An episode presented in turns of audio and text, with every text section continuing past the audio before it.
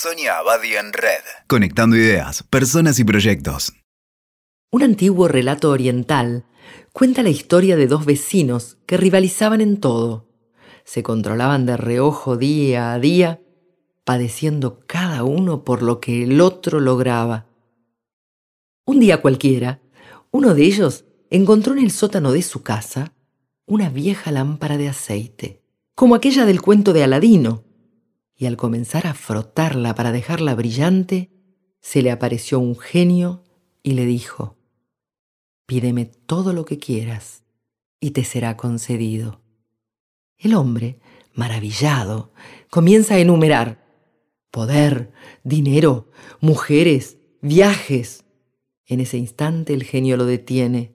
Ah, me olvidaba de un pequeño detalle que en realidad no te afectará, pero es justo que lo sepas. De cada cosa que me pidas y te otorgue, a tu vecino le daré el doble.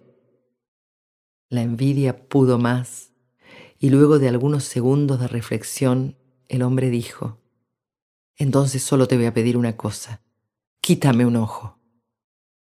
La envidia no es el deseo de tener o compartir un bien que otro posee, sino la necesidad de destruirlo para no sufrir por su falta.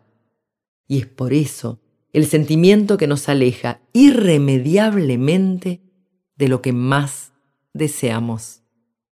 Solemos creer que envidiamos el poder, el dinero, la belleza, el talento o, un auto de lujo. En realidad, a través de sus diferentes disfraces, el trasfondo de toda envidia es hacia la libertad del otro. Esos objetos o bienes que anhelamos rabiosamente nos hacen sentir que el otro es más libre, ya sea la belleza de una mujer, el dinero necesario para viajar o el poder para manejar situaciones diversas. La trampa mortal reside en que desde el momento en que comenzamos a envidiar, estamos prisioneros. No hay nada que nos haga sentir más atornillados a nuestra vida que el sentimiento de envidia. Y sin embargo, la libertad es al fin y al cabo lo único digno de ser envidiado. Paradójicamente, la envidia nos hunde en la miseria emocional. Envidiamos la creatividad de los otros cuando nos enfrentamos a nuestra falta de creatividad.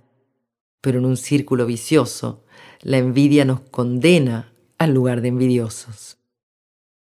El camino que nos libera es el que nos permite tomar de los otros aquello que sí se puede dar, recibir y compartir, las buenas ideas.